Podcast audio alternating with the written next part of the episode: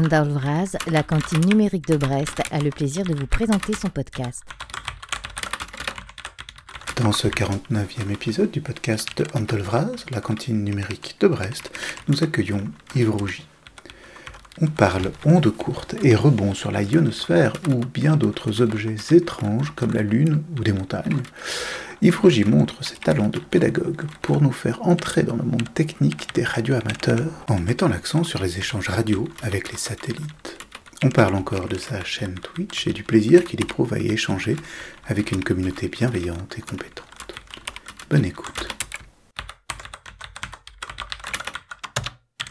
Yves Rougy, bonjour. Bonjour. Tu es formateur en informatique principalement, mais tu es surtout connu pour euh, ta chaîne Twitch hein, euh, où tu es Yorzian. Tout à fait. Mais tu es avant tout un passionné de, technologie et de vulgarisation. Oui, effectivement, c'est expliquer des choses euh, techniques. C'est un truc que j'aime bien faire. Des fois, c'est un peu un, challenge à faire et oui, c'est un truc qui me plaît beaucoup. Donc la semaine, tu es formateur principalement orienté Linux, mais, tu as d'autres cordes à ton arc. Et le, week-end, tu, tu passes un, temps fou en fait à essayer de trouver euh, comment nous expliquer euh, des trucs très très très compliqués. Quelquefois, euh, j'essaye de me dire, justement, c'est un challenge. Le, on a un sujet qui est compliqué. En réalité, les sujets sont compliqués parce qu'on met des mots compliqués dessus. Mais si jamais on creuse le sujet, ça c'est difficile à faire. Quelquefois, euh, sur les sujets que je connais, c'est pour ça que, que j'arrive à faire ça, parce que c'est des sujets que je connais, mais c'est parfois faut vraiment creuser pour y arriver. Si on comprend le fond des choses, on peut l'expliquer avec des mots simples. Et c'est un jour un, excellent prof de maths qui m'avait dit, tu sais, les maths, il n'y a pas besoin d'équations pour en parler. On a besoin d'équations pour travailler avec, mais pour expliquer ce que c'est, il n'y a pas besoin d'équations. Mais le problème, c'est que pour expliquer les maths sans équations, il faut très bien comprendre ce que c'est et comme ça fonctionne. Et j'ai gardé ça quelque part dans ma tête pour pouvoir, euh, pouvoir me dire, bah oui, en fait, si je peux pas expliquer quelque chose simplement, sans forcément rentrer dans les techniques, sans forcément rentrer dans les outils qui servent à manipuler euh, cette, cette chose-là, c'est que dans le fond, je l'ai pas comprise. C'est la chose que j'essaye de travailler. Et on t'a invité pour euh, nous expliquer un truc très compliqué, très simplement, les ondes courtes, le radio amateur euh, et les, communications avec les satellites. Voilà, alors c'est pour ça que tu dis c'est très compliqué, moi je vais dire mais non, c'est très simple. Évidemment. Et j'aime bien introduire ça, le, concept de parler du monde de la radio avec une petite, euh, une petite, une petite phrase où je dis mais en fait, tu sais, chaque fois que tu manipules un objet sans fil, que ce soit la, télécommande de grand-mère euh, infrarouge euh, ou alors euh, le truc qui ouvre la porte de ton garage, et ben tout ça, ça utilise des ondes électromagnétiques. Moi, je trouve ça magique. Et comme je trouve ça magique, j'ai envie de comprendre comment ça marche. Et voilà. À partir de là, j'explore, j'explore, j'essaie de comprendre, et c'est à cause de ça bah, que je suis devenu radiomateur. Depuis, depuis longtemps, tu alors, il faudrait que je, je j'ai pas de repère temporel en fait, mais euh, allez, on va dire euh, à la louche en prenant un petit peu de marge depuis 30 euh, ans. J'ai passé ma licence radioamateur, j'étais j'étais étudiant. Tu commences à, maîtriser le sujet. Je formulerai pas ça comme ça parce que j'ai pas fait énormément de communication. J'ai exploré beaucoup de choses, mais j'ai pas fait énormément de communication. Mais j'ai exploré pas mal de choses, j'ai suivi pas mal de choses. Euh, je connais des gens qui ont des licences depuis beaucoup moins longtemps que moi, qui, sur des sujets en, particulier, sont extrêmement forts et beaucoup, beaucoup plus forts que moi. Ça, il n'y a aucun doute là-dessus. Par contre, je pense que j'ai une vision transverse qui est plutôt pas mauvaise, parce que j'ai essayé plein de choses et puis j'ai vu la progression de, de plein de technologies. Je vais te donner un exemple. Euh, évidemment, j'ai voulu très tôt marier l'informatique au monde de la radio pour moi, c'était une évidence. Et j'ai fait une technologie qu'on appelait dans les années 90, fin des années 90, euh, début des années 2000, du paquet radio. C'est un, mécanisme de transmission de paquets de données qui va pas très vite, hein, c'est du 1200 bits par seconde, qui était une adaptation pour le monde de la radio d'un protocole réseau que peut-être des gens qui font dans le réseau qui nous écouteraient connaîtraient, qui s'appelle le X25, c'est du AX25. Et avec ça, on pouvait se connecter d'ordinateur en ordinateur jusqu'à atteindre des conférences. Et moi, je me souviens avoir discuté, j'avais quoi, 19 ans, 20 ans, avec euh, des gens euh, qui étaient au euh, GPL, de la NASA aux États-Unis et je discutais avec eux parce que je m'étais connecté en Suisse. De la Suisse, je m'étais connecté, je crois que non, je crois que directement depuis la Suisse, il y avait un lien avec, euh, avec le Goddard Center où il y avait le, GPL et puis on pouvait discuter entre nous, entre radioamateurs. Mais en l'occurrence, c'était des radioamateurs qui étaient euh, des gens qui travaillaient à la NASA. Et j'en ai un excellent souvenir, par exemple, pour ce, genre de petite anecdote. Ouais, pour un jeune étudiant, ça doit, être très motivant. ces, ces, ondes électromagnétiques et ces, communications par ondes électromagnétiques, elles sont, réparties en, bandes euh, variées, elles sont découpées et, finalement, euh, ensuite, elles sont attribuées et les radioamateurs, ils ont droit à une toute petite, toute petite portion euh, de ça, quelque part, ce que les autres n'ont pas, ce dont les autres n'ont pas voulu. Alors, c'est c'est pas tout à fait ça. Oui, mais en fait, on a effectivement, en tant que radioamateur, droit à certaines bandes de fréquences qui ont été négociées. Euh, c'est pas forcément des bandes que d'autres n'ont pas voulu parce qu'il y en a qui sont extrêmement convoitées. Euh, il y a, n'y pas que des bandes qui sont données en exclusivité aux radioamateurs. Il y a des bandes qui sont données en partage aux radioamateurs, partage avec d'autres usagers. Il y a d'ailleurs beaucoup de bandes qui sont en partage avec d'autres usagers. Il y a quelques bandes qui sont en exclusivité, mais par exemple, euh, pendant longtemps, pour pouvoir utiliser les ondes courtes, il fallait passer une licence dans laquelle il y avait un examen sur le code Morse. Et s'il y avait un examen sur le code Morse, c'est pour que les fréquences qu'on utilise, d'autres utilisateurs de ces mêmes fréquences-là, puissent discuter avec nous pour nous demander, par exemple, de se décaler en fréquence parce qu'on les dérange, etc., en Morse. Et donc, du coup, il y avait un besoin de communiquer euh, avec le code Morse, de maîtriser le code Morse pour pouvoir euh, bah, justement pouvoir échanger avec d'autres utilisateurs légitimes des mêmes bandes de fréquences. Donc il y a pas mal de fréquences qui sont partagées avec d'autres usagers.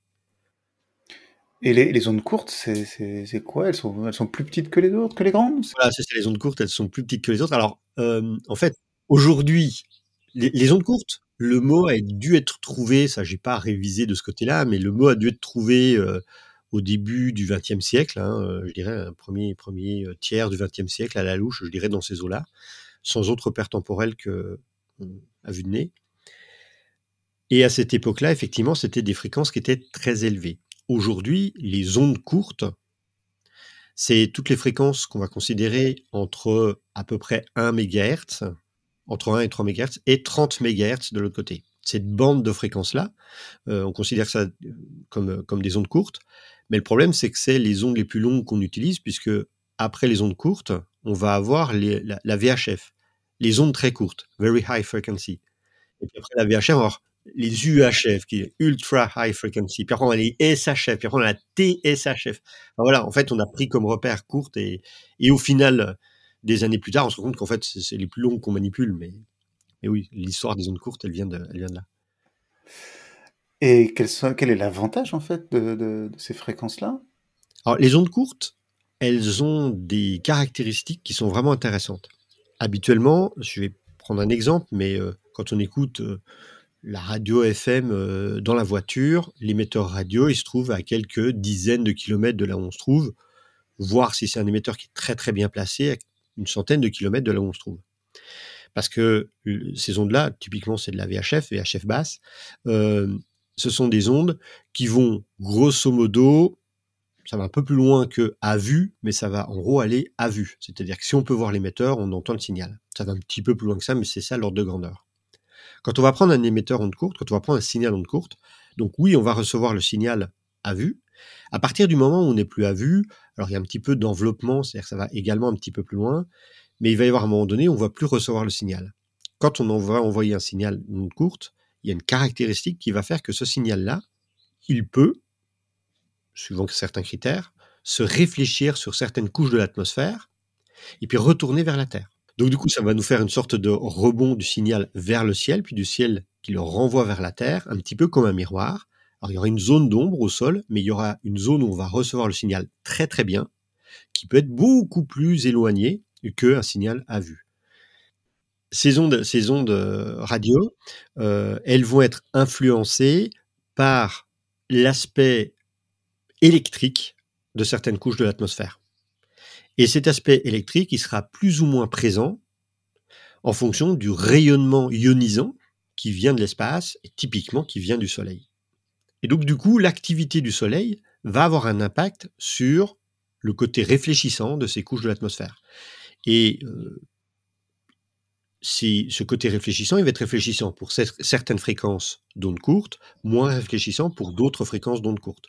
Et puis également, le Soleil va générer des signaux, du bruit pour certaines fréquences d'ondes courtes. Je vais prendre un exemple. Tout en bas des, des, ondes courtes, aux alentours des 3-4 MHz, il y a une bande de fréquences radioamateurs là-dedans qu'on appelle la bande des 80 mètres, parce qu'on a tendance à, représenter les fréquences à partir de leur longueur d'onde, donc 80 mètres de longueur d'onde pour ça je dis pas si court que ça, 80 mètres.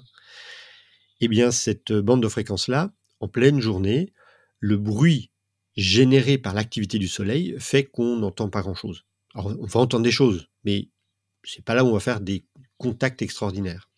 Par contre, une fois qu'il fait nuit, il y a plus ce rayonnement lumineux et il y a plus ce rayonnement euh, qui vient avec le rayonnement lumineux qui va faire du bruit dans le récepteur. Et là, on peut faire des contacts euh, à plus grande distance.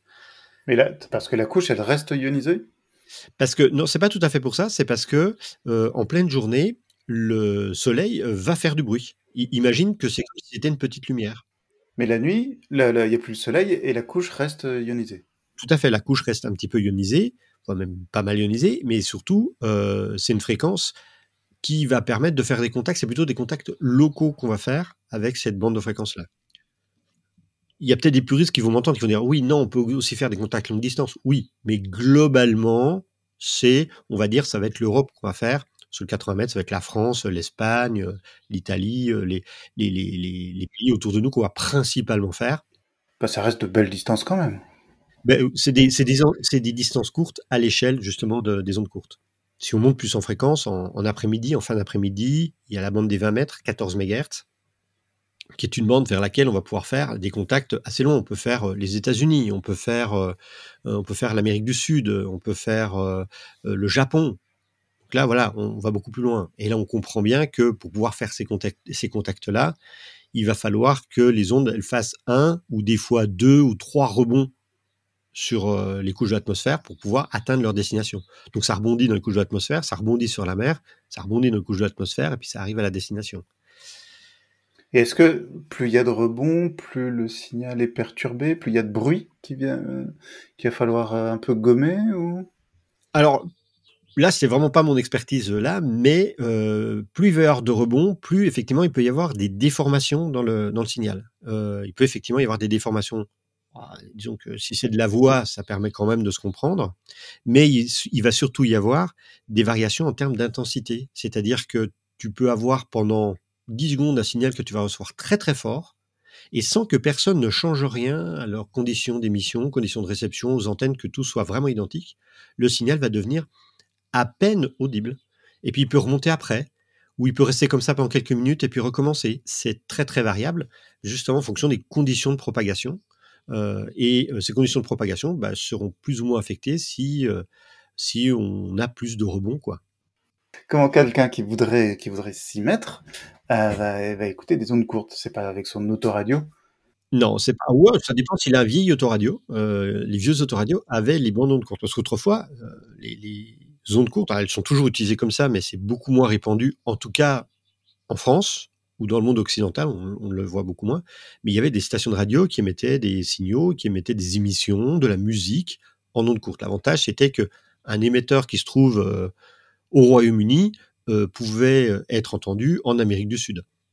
C'était une, un outil de, c'est toujours un outil de propagande très important, d'une part, et puis un outil pour les diasporas qui est très important aussi, euh, notamment, il y a pendant des années eu des gens qui ont émis en France typiquement l'État français, des signaux en direction de l'Afrique, euh, pour les Français en Afrique, euh, en ondes courtes. Et comme ça, en émettant depuis le centre de la France, depuis euh, à Louis, si je dis pas de bêtises, c'est soit à Louis, soit il y a un autre, soit Isoudun, qui sont deux endroits où il y a des stations radio, mais je ne sais plus lesquelles sont lesquelles.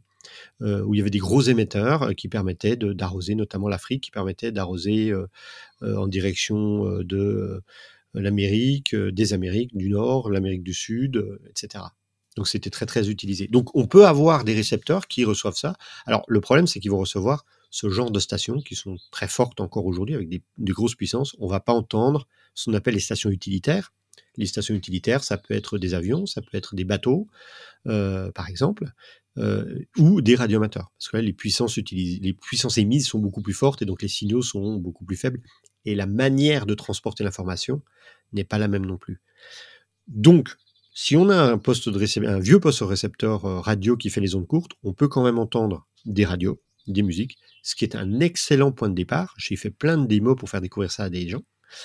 Euh, mais par contre, si on veut aller un petit peu plus loin... Il faut mettre une antenne de 20 mètres dans son jardin. Ça peut aider. Alors attention, ça peut aider, mais plus l'antenne est longue, elle ne sera pas forcément meilleure. Il faut qu'elle soit adaptée à la longueur d'onde, justement. Je pourrais y revenir juste après. Mais il va falloir surtout avoir un récepteur qui soit adapté au type de signaux qu'on veut recevoir, et une antenne, évidemment. Et euh, pour pouvoir avoir ces, ces récepteurs-là, alors il y a des récepteurs dédiés qui peuvent coûter euh, très cher, ou alors on peut utiliser ce qu'on appelle des récepteurs logiciels euh, qui viennent du monde de la radiologicielle. Et le monde de la radiologicielle, c'est que, bah, comme partout, hein, l'informatique est arrivée et puis a commencé à, transformer les usages. Et ce qu'on fait aujourd'hui, c'est que le signal radio, il est numérisé juste après, juste après l'antenne, hein, juste des fois un petit peu de préamplification, de filtrage, mais on va numériser le signal de ce côté-là. Et puis on va avoir un ordinateur, on va avoir des circuits qui vont analyser le signal et qui vont en extraire ce qui nous intéresse. Ça peut être de la voix, ça peut être euh, de la musique, mais ça peut également être euh, euh, des signaux numériques, etc. Et là, c'est pas spécialement lié aux ondes courtes, hein, parce que ça, on va rencontrer ça absolument partout. Aujourd'hui, les téléphones mobiles qu'on rencontre, le passage de la 3G à la 4G alors un petit peu moins de la 4G à la 5G, pas, enfin pas à ma connaissance, mais maintenant je me suis pas renseigné sur le sujet, mais de la 3G à la 4G, il y avait certains émetteurs, certaines antennes, ça a été une mise à jour logicielle pour leur faire euh, comprendre euh, comment est-ce qu'on discute en 4G. C'est simplement un programme qu'on a mis à jour. Donc c'est une technologie qui aujourd'hui est, très utilisée, et cette technologie-là, eh ben elle permet si on lui met un récepteur adapté et si on met un, une antenne adaptée derrière, de recevoir des signaux euh, en ondes courtes euh, qui viennent de l'autre côté de la Terre. Ça coûte quelques... Alors, si on veut un truc qui marche vraiment bien, ça coûte quelques centaines d'euros. Si on veut découvrir, pour, je dirais, une 50 euros, on peut déjà euh, avoir un, bon point de départ pour découvrir. Et donc ça se branche sur n'importe quel ordinateur Souvent ça se branche en USB. Euh, le, celui qui a 50 euros, je pense, ça ressemble vraiment à une clé USB de stockage qu'on va brancher dessus, mais de l'autre côté de la clé USB de stockage, il y a une petite prise pour brancher une antenne. Et puis après, il bah, faut utiliser un logiciel qui soit capable de comprendre avec ce, de comprendre le signal qui arrive par ce périphérique USB. Ces, logiciels, on en rencontre tout plein. Il y a des logiciels libres. Je pense notamment à des logiciels comme GQRX, comme euh, SDR++, ou il y en a des qui sont pas libres, euh, comme par exemple SDR Sharp, euh, et si je cite SDR Sharp, c'est parce que les personnes qui font SDR Sharp, ils ont également créé des récepteurs SDR qui sont d'excellente qualité. Par contre, sont un petit peu plus chers. Hein. C'est le, le, HF Discovery, euh, le AirSpy HF Discovery, auquel je pense, il doit coûter dans les 250 euros. Par contre, en termes de qualité de réception, c'est quelque chose de vraiment niveau professionnel. Quoi. On peut rencontrer ce niveau de réception dans les stations d'écoute euh, de l'armée, euh, des États, etc. Euh, il y a beaucoup de radioamateurs, ça sert à quoi Qui va plus Comment on, l'utilise pourquoi Alors, on peut déjà commencer par définir le monde du radioamateur. Le monde du radioamateurisme ici, ça va être quoi? C'est l'idée des radioamateurs, ça va être de faire de l'exploration scientifique, donc éventuellement découvrir de nouvelles choses, de faire de l'éducation, expliquer comment ça marche, et de faire de l'expérimentation. C'est ça le rôle premier euh, des radioamateurs. Et donc dans ce cadre-là, à partir du moment où on a un niveau technique suffisant, qui est sanctionné par un diplôme, euh, on a le droit d'utiliser certaines fréquences et on a le droit d'émettre des signaux sur des fréquences parce qu'on sait, avec la formation qu'on a eue, avec les compétences qu'on a acquis pour pouvoir passer cet examen, qu'on ne va pas déranger quelqu'un d'autre, qu'on est sur une fréquence qui nous est attribuée ce genre de choses-là, qui sont des choses qui sont très très importantes. Sur un signal radio, sur une fréquence radio, euh, on ne peut pas déduire parce qu'on n'entend rien avec un talkie-walkie qu'il n'y a personne dessus. C'est une mauvaise idée de faire ça parce que euh, c'est pas parce qu'on n'entend rien qu'il n'y a pas quelqu'un. Il y a des signaux qui ne s'entendent pas avec les talkie-walkie, il y a des signaux qui sont très faibles, il faut des fois des antennes adaptées, des fois il y a des signaux qui ne sont reçu que de l'espace. Donc, si on commence, nous, à faire n'importe quoi ici, on va perturber des, des, des, récepteurs qui sont dans l'espace. Donc, il faut connaître les fréquences sur lesquelles on le fait. Et donc, voilà, le monde, le monde de la radio, c'est ça. le monde du radioamateurisme, plus précisément, ça va être de travailler le côté scientifique, expérimentation, recherche, éducation euh, dans le monde de la radio. Et pour impliquer ça, ben, on a droit d'utiliser certaines bandes de fréquences qui sont définies par une législation. On doit également apprendre pour l'examen radioamateur. Alors à quoi ça sert? Ben, Ça sert déjà à explorer, à comprendre comment ça marche. Moi j'aime beaucoup comprendre les choses que j'ai autour de moi. J'ai beaucoup de mal à utiliser un outil si je ne comprends pas comment il fonctionne. Euh, ce qui m'a des fois posé des problèmes parce qu'on on utilise beaucoup d'outils et ça fait beaucoup de choses à comprendre. Et d'un point de vue purement utilitaire, eh ben, les ondes courtes, puisqu'on était en train de parler des ondes courtes, les ondes courtes sont utilisées, par exemple, par euh, des bateaux. Quand ils sont en pleine mer, les bateaux, ils peuvent passer par des satellites ou ils peuvent passer par la HF. Comme ça HF, c'est High Frequency, c'est les ondes courtes. Hein, c'est l'acronyme euh, anglais. Euh, sur tous les bateaux qui vont en pleine mer, il y a un émetteur HF. Ça va être utilisé également en signal de secours par des avions. Ça va être utilisé euh, également de façon non négligeable par euh, des militaires. Les militaires utilisent beaucoup les ondes courtes. Alors je sais, oui, il y a plein de gens qui vont dire oui, mais et les satellites ailleurs? Alors, oui, on peut utiliser des satellites, mais c'est complémentaire d'utiliser un signal radio euh, en ondes courtes parce que c'est facile, parce qu'il n'y a pas besoin de calibrer le passage vers euh, euh, un satellite de façon pointue. Une antenne, ça peut très très vite être déployé. On envoie un petit signal, on remballe et c'est reparti. Ça peut être extrêmement simple à mettre en place. Après, il y a plein d'autres, plein d'autres euh, choses qui sont utilisées. Euh, euh, quand je parlais en les bateaux, c'est pas forcément pour dire bon, je suis à tel endroit où j'ai besoin de secours. Ça peut être la réception des cartes marines, des cartes de météo marine qui sont reçues comme ça.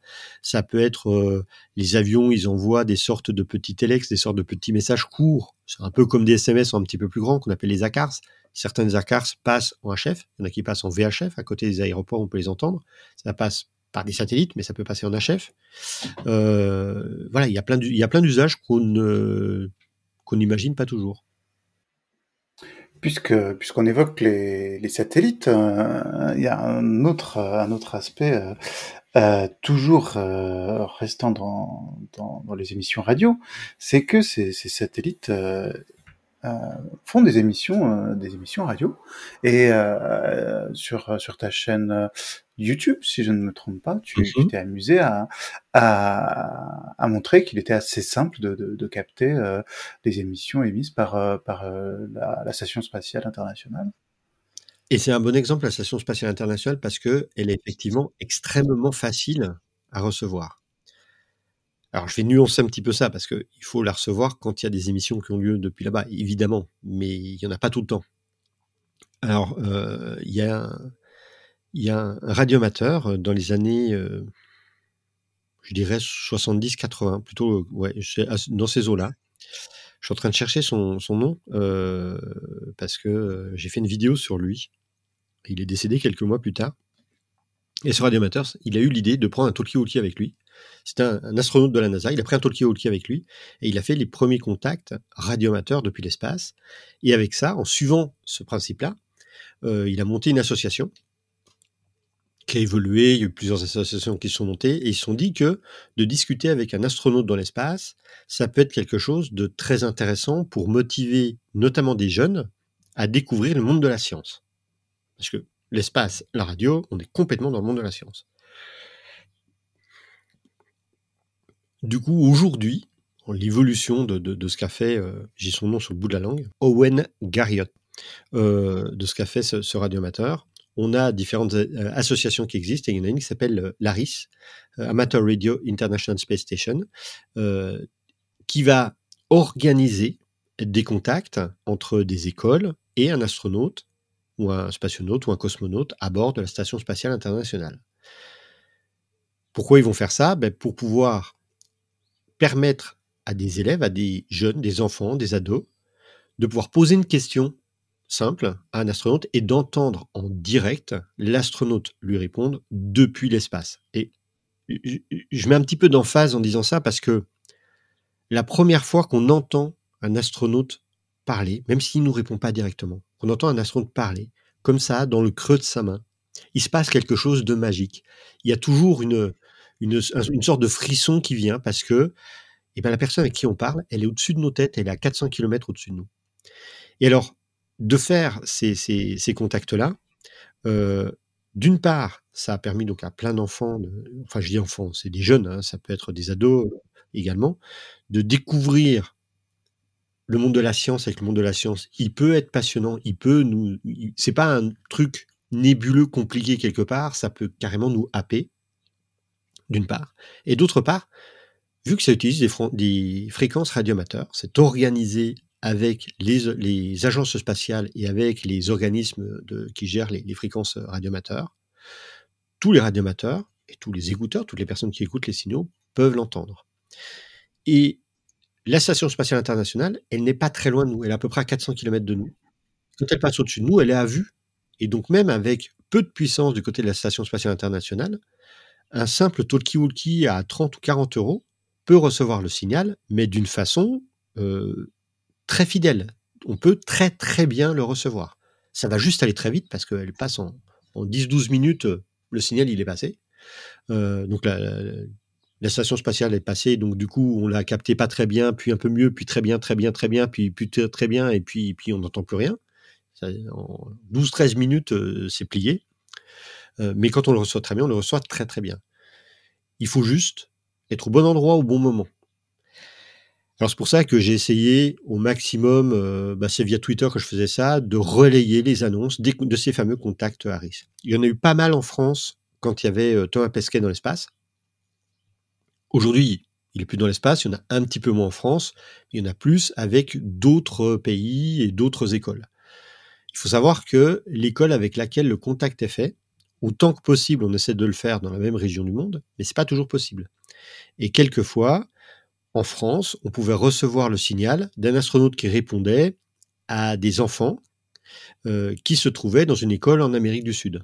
Comment ça se passe? C'est tout simplement que dans l'école, ils étaient en relation avec, euh, en passant par Internet, avec une station radioamateur qui était certifiée pour discuter avec l'ISS, avec la Station spatiale internationale, qui était bah, pour l'Europe soit en Belgique, soit en Italie.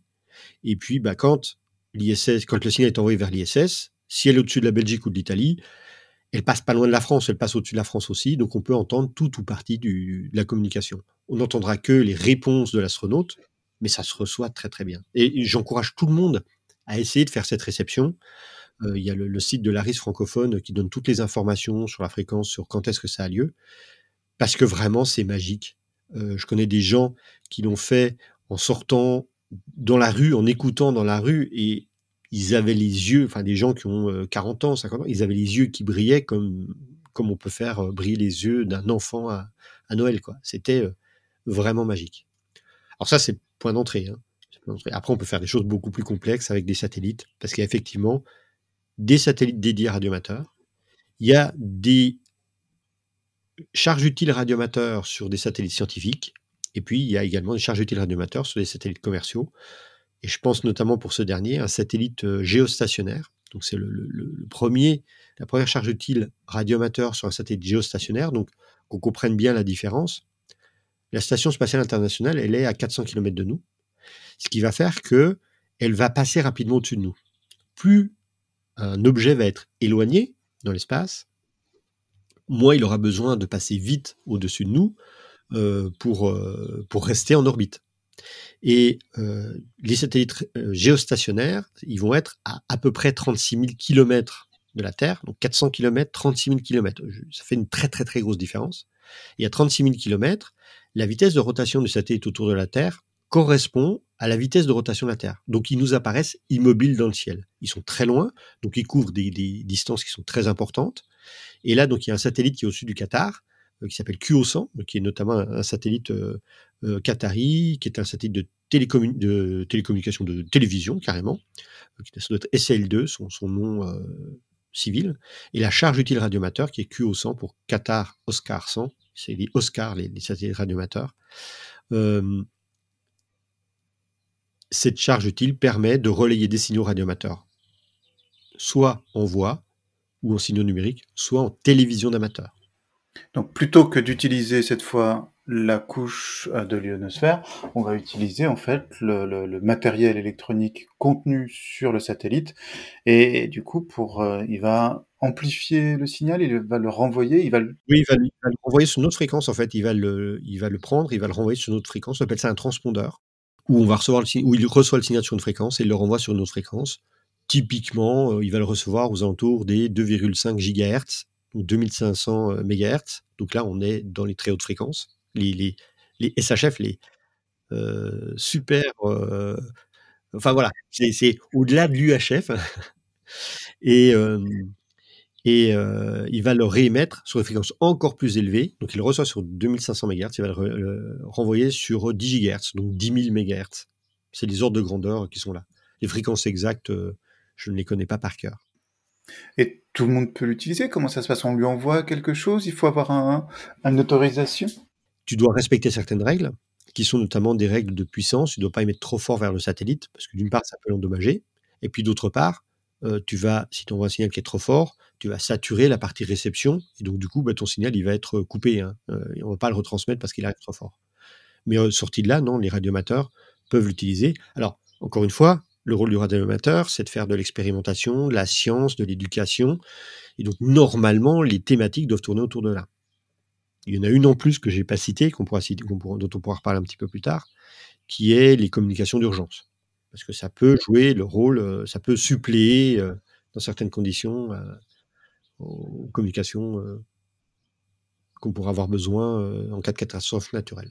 D'accord, donc quand les communications habituelles, quand il n'y a plus d'antenne relais pour, pour relayer et que les téléphones portables passent plus, on peut... ça peut vite venir, ça peut vite aller. Hein il y a eu il y a quelques années, je crois, il y a 2-3 ans, euh, il y avait eu un hiver un petit peu rigoureux avec des coulées de neige et compagnie. Et je sais que dans les Alpes, il y avait deux trois villages qui étaient coupés du monde parce qu'ils n'avaient plus d'électricité. Et donc du coup, si, je ne sais pas si ça, a été le cas, mais s'il y a un radiomateur dans le coin qui a un groupe électrogène, il peut contacter le monde extérieur. Il y a des fréquences qui sont euh, faites pour ça. Il y a des gens qui s'occupent de relayer ces messages. Alors plus loin de nous, euh, lorsqu'il y a eu le, le tremblement de terre en Turquie, eh ben, il y a eu des fréquences qui ont été choisies pour ça, pour relayer les messages, pour euh, recevoir les messages de la part des gens qui étaient sur place, leur envoyer des messages. Euh, donc c'est quelque chose qui est régulièrement euh, fait. Et donc ce, satellite QO100, il est au-dessus, donc il est envoyé par le Qatar et donc il peut le recevoir en tôt quand on est en Europe. En Europe, ça passe extrêmement bien. Europe, Afrique, ça passe très très bien. Mais en gros, on va être capable de, le recevoir de la Guyane à Singapour, à peu près, mmh pour les extrêmes. Alors la Guyane, euh, je, connais quelqu'un qui a fait un contact depuis la Guyane avec, euh, un qui s'appelle euh, Christian F5UI. je crois qu'il était à ça devait être maximum 10 degrés au-dessus de l'horizon, donc c'est vraiment, il est vraiment, vraiment pas très haut. Et il suffit qu'une branche d'arbre passe devant avec le vent pour couper le signal.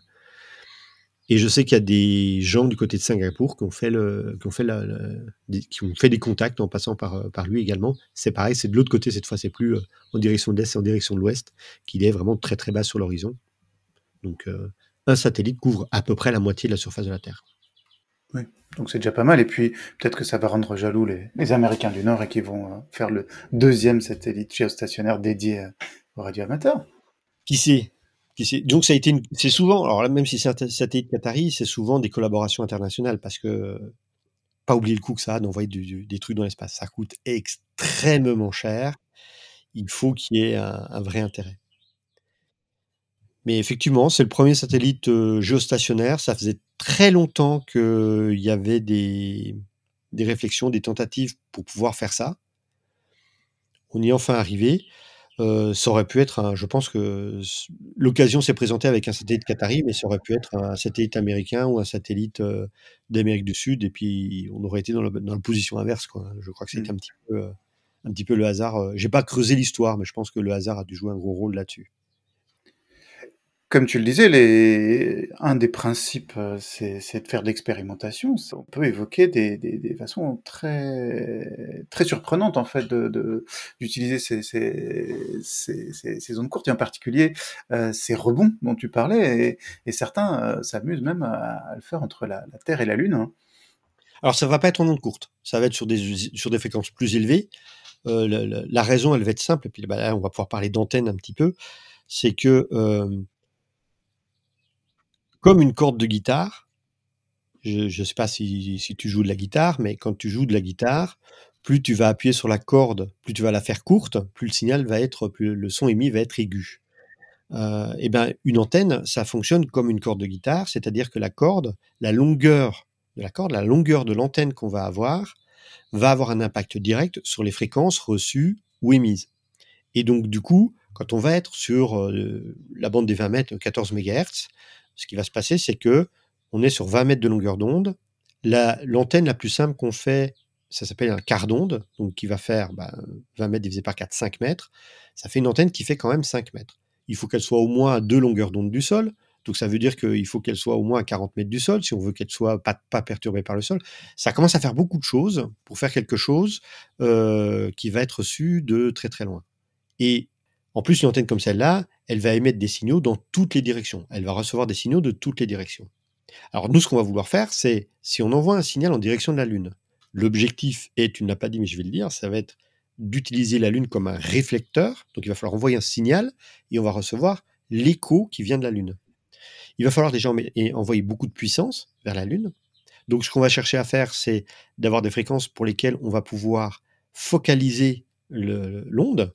Et donc du coup, plus on va monter en fréquence, plus on aura des outils sous forme d'antennes diverses, hein, des, an des, antennes Yagi, les antennes Rato ou des paraboles, euh, qui vont me permettre de focaliser le signal radio vers un point précis qui va être la Lune. Et puis comme quand on prend une loupe et puis qu'on focalise les rayons du Soleil sur un seul point, en focalisant les ondes radio, bah, au final, il y a des endroits où le signal, on ne va plus rien entendre, ça va faire des zones d'ombre, mais par contre, le signal qu'on a pris de cet endroit-là, on va l'amener dans un autre endroit qui va être le point focal, et qui va être vraiment l'endroit où le signal va être le plus fort, à la fois en émission et en réception, c'est complètement symétrique. Et donc du coup, on est sur des fréquences beaucoup, beaucoup plus élevées, parce que bah, par exemple, il y en a qui font de l'EME sur, sur 50 MHz, bon, ça par contre, je, je sais que ça se fait, mais ça me paraît vraiment fou, sur 145 MHz. Sur 145 MHz, la longueur d'onde, c'est 2 mètres. On va utiliser des antennes, ou on va par exemple utiliser quatre antennes râteaux qui font 5 ou 6 mètres de longueur chacune. Bon, 5 ou 6 mètres, ça paraît beaucoup, mais euh, c'est très long. Je, dirais au moins 3 mètres. 5 ou 6 mètres, ça me paraît beaucoup. Mais au moins 3 mètres de, distance. Et donc, il faut qu'elles soient les quatre bien alignées parfaitement. Je te laisse imaginer la taille de l'installation. Plus on va monter en fréquence, hein, quand on va commencer à être euh, à des fréquences comme le 10 GHz par exemple, eh ben là, ça va être tout simplement qu'une parabole. Tout simplement, ça va vite en le disant, hein, simplement avec une parabole, mais une parabole permet de focaliser très très bien le signal, comme la longueur d'onde est beaucoup plus petite, hein, euh, 10 GHz, euh, allez, de mémoire, sans faire le calcul, ça doit être du 3 cm de longueur d'onde. Euh, bah, du coup, c'est beaucoup plus facile de faire des antennes qui, vont, qui ne seront pas perturbées par le sol, dans lesquelles on pourra mettre une petite antenne râteau qui va envoyer le signal vers la parabole, qui elle va encore plus focaliser le signal. Et puis si on envoie beaucoup de signaux dessus, bah, on va pouvoir recevoir l'écho. Donc effectivement, il y a des gens qui s'amusent à échanger leurs indicatifs euh, et puis la, force des signaux reçus, c'est à peu près tout ce qu'on fait, euh, en passant par la Lune.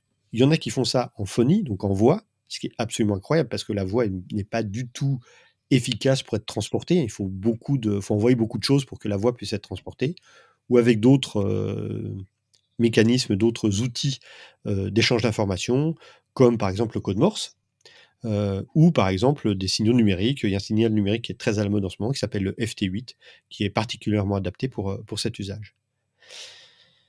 C'est un vrai challenge. C'est ce que j'appelle, moi, les, les, les, contacts de type défi. Et il y en a des qui sont encore plus rigolos que ça. Parce que, alors, l'EME, c'est ce qu'on on appelle ça l'EME, hein, le, la, la, réflexion sur la, sur la Lune, Earth, Moon, Earth, c'est ce qu'on appelle l'EME.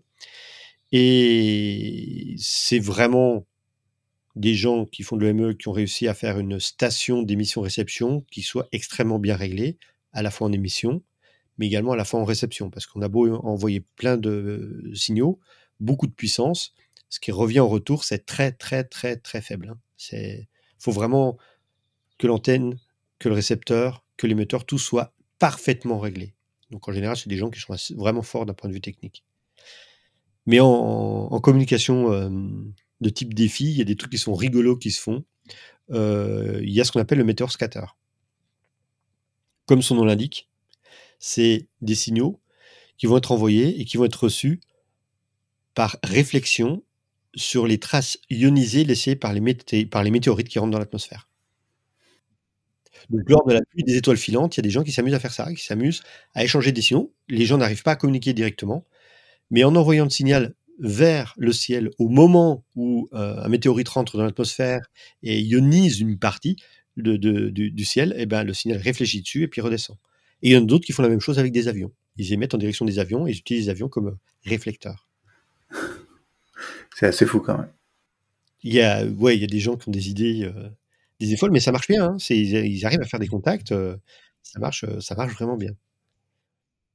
Il y a d'autres, d'autres types d'expérimentations euh, qui, qui, sont notables hein bah, ces deux-là, moi, je les trouve très, très rigolotes. Hein, mais euh, par exemple, moi, j'ai vu des, des, gens qui faisaient des contacts. Euh, j'ai vu quelqu'un qui était dans une vallée et qui faisait des contacts. Bah, c'était des contacts sur un relais radioamateur.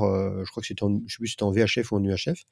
Mais le relais radioamateur lui était pas directement accessible parce que lui était dans le fond de la vallée. Donc, ce qu'il faisait, c'est que euh, il envoyait la mis ses antennes en direction du Mont Blanc. Et le Mont Blanc faisait réflecteur et renvoyait le signal vers le, vers le, euh, relais. Voilà. C'est le genre de genre d'anecdote que je trouve assez drôle et, euh, qui fonctionne pas mal. Et dans, dans, l'autre sens, en essayant d'envoyer le, le, signal le plus, le plus faible possible plutôt que de l'envoyer le plus euh, par des, des, ouais, le plus fort possible ou par des, des, systèmes de réflexion particuliers, d'essayer de, de, voir jusqu'où on peut, on peut envoyer hein, quelque chose de. C'est ce qu'on appelle, euh, c'est ce qu'on appelle le, le, dans le langage radioamateur le QRP. Euh, il y a beaucoup de, il y a un jargon qui existe et qui est basé beaucoup sur ce qu'on appelle le code Q. Le code Q euh, était utilisé typiquement quand on envoyait des signaux en morse pour en trois lettres donner une information. Au lieu de dire où est-ce que tu te trouves, euh, on envoyait QTH. Donc il y, a, y a, différentes, euh, il y a différents codes de trois lettres comme ça qui correspondent à des phrases type typiquement.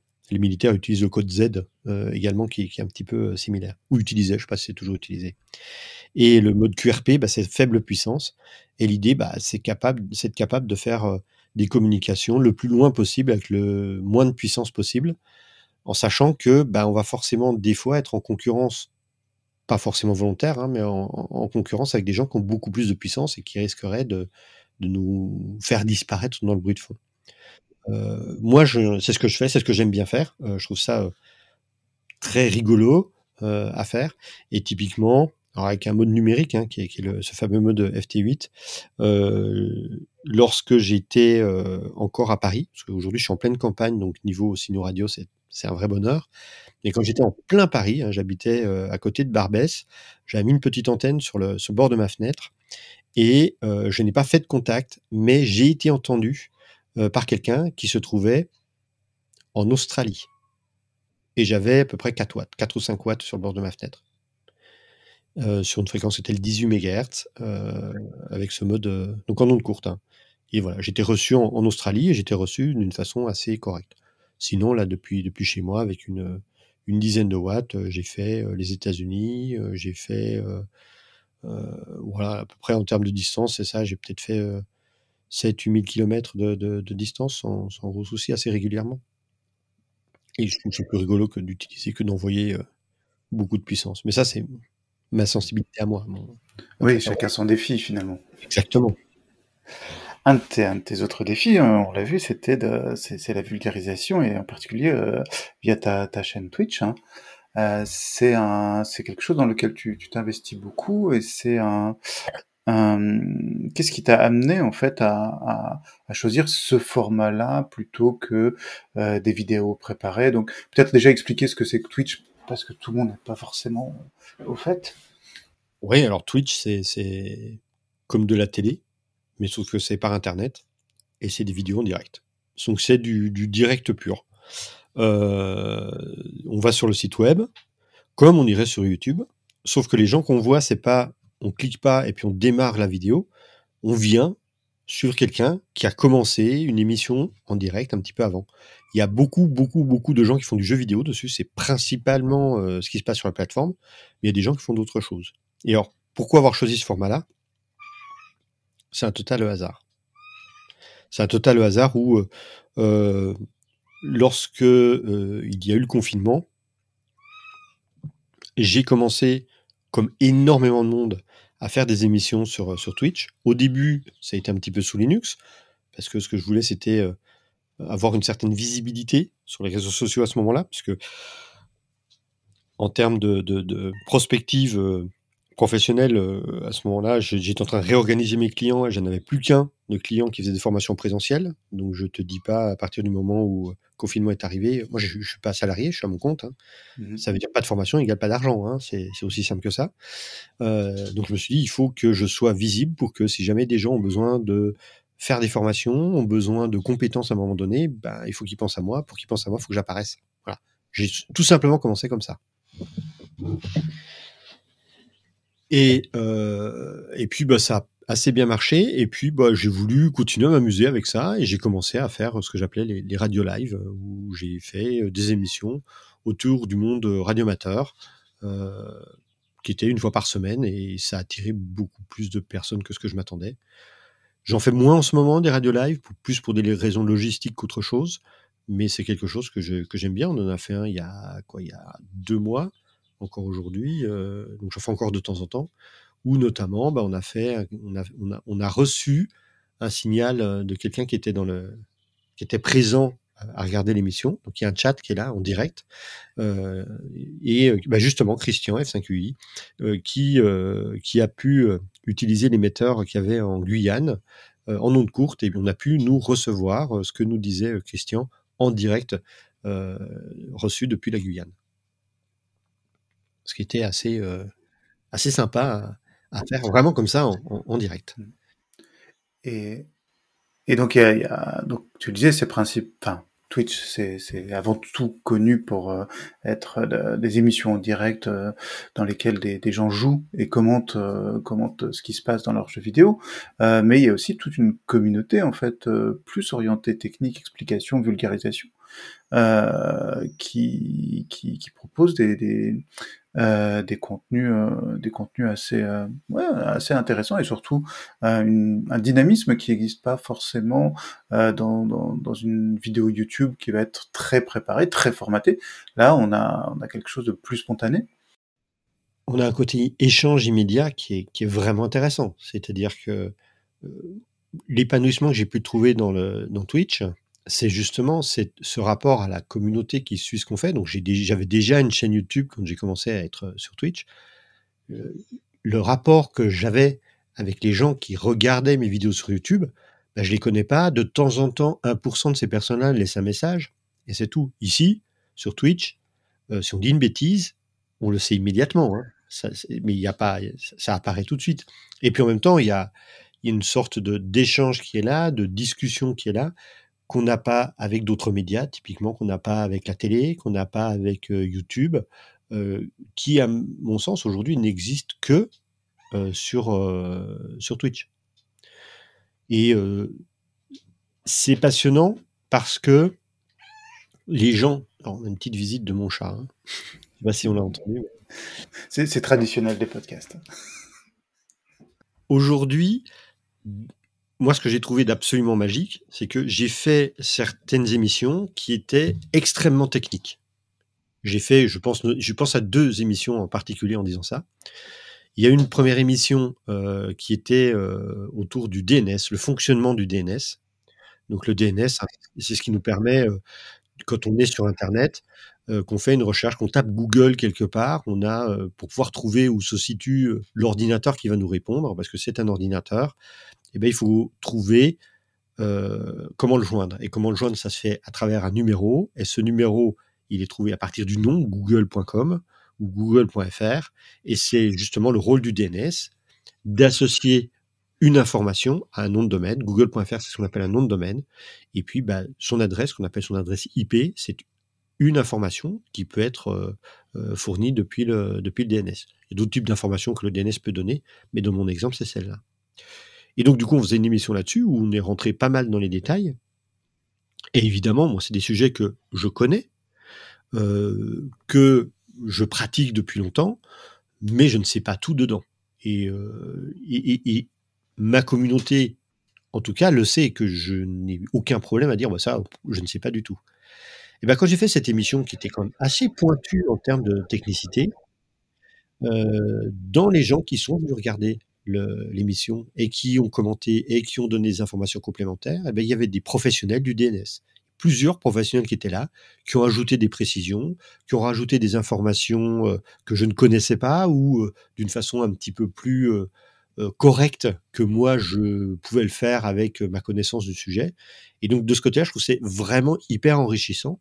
Quasiment chaque fois que j'ai fait une émission sur un sujet un peu pointu, je me suis retrouvé avec des gens qui connaissaient très très bien le sujet dans le chat et qui étaient capables de le commenter, qui étaient capables de rajouter des précisions, euh, ce genre de choses-là. Avec vraiment la, visée d'enrichir. Complètement, ça se fait, euh, ça se fait en toute, euh, vraiment en toute bonne ambiance, quoi. Vraiment, c'est fait. Voilà, on est tous là pour apprendre, on connaît des choses. moi, quand je suis face à un expert du DNS, bah, je connais plein de choses sur le DNS, lui, il en connaît plus que moi. Puis il y a plein de choses que moi je connais que lui connaît pas. Et, on est tous comme ça, on a tous à apprendre de tout le monde. Et le deuxième exemple que j'ai là-dessus, là on va rejoindre le monde de la radio. J'avais vu sur Twitter qu'il y avait des, gens, il y avait trois personnes en Europe qui, il y a quelques mois, avaient réussi à récupérer le flux vidéo des fusées de SpaceX lorsqu'elles passaient au-dessus de l'Europe. Typiquement, juste après un lancement, pour revoir, euh, on avait vue, euh, le vue interne de, des, des, cuves de carburant, euh, la vue extérieure, etc. Et ils avaient réussi comment décoder ce signal et comment, bah, comment le visualiser. Moi, j'ai trouvé ça assez génial et donc du coup, avais envoyé un message en leur disant tiens, je vais en parler et si jamais vous avez des choses à, à, me donner, que je puisse montrer comment ça a été fait, etc. Ils m'ont envoyé le signal qu'ils avaient capturé, etc. Et ces personnes-là, il y a trois personnes dans le monde qui l'ont fait. Hein ces personnes-là sont venues dans le live. J'aurais pas spécialement demandé de venir, quoi, mais ouais, tant mieux, justement, elles sont venues. Elles ont pu apporter plein de précisions sur euh, comment elles ont fait, etc., euh, etc. ça, c'est la magie de la magie de l'internet où, euh, bah voilà, je me retrouve à discuter avec des gens qui ont fait des choses que je trouve absolument magiques et incroyables, quoi. Et, et, et ça, c'est merci Twitch. Je vois pas où on pourrait avoir ce genre de choses là ailleurs. Est-ce qu'il y a un, projet que tu as euh, pour ta chaîne euh, bah, par rapport euh, à la radio, amateur ou, autre, qui, qui un défi que que tu sais pas encore comment te tenir, mais qui te qui te titille? J'en ai plusieurs. Aujourd'hui, le premier défi, c'est un défi qui est qui est pas du tout pas très sexy. Euh, c'est un défi qu'il faut que je trouve le temps.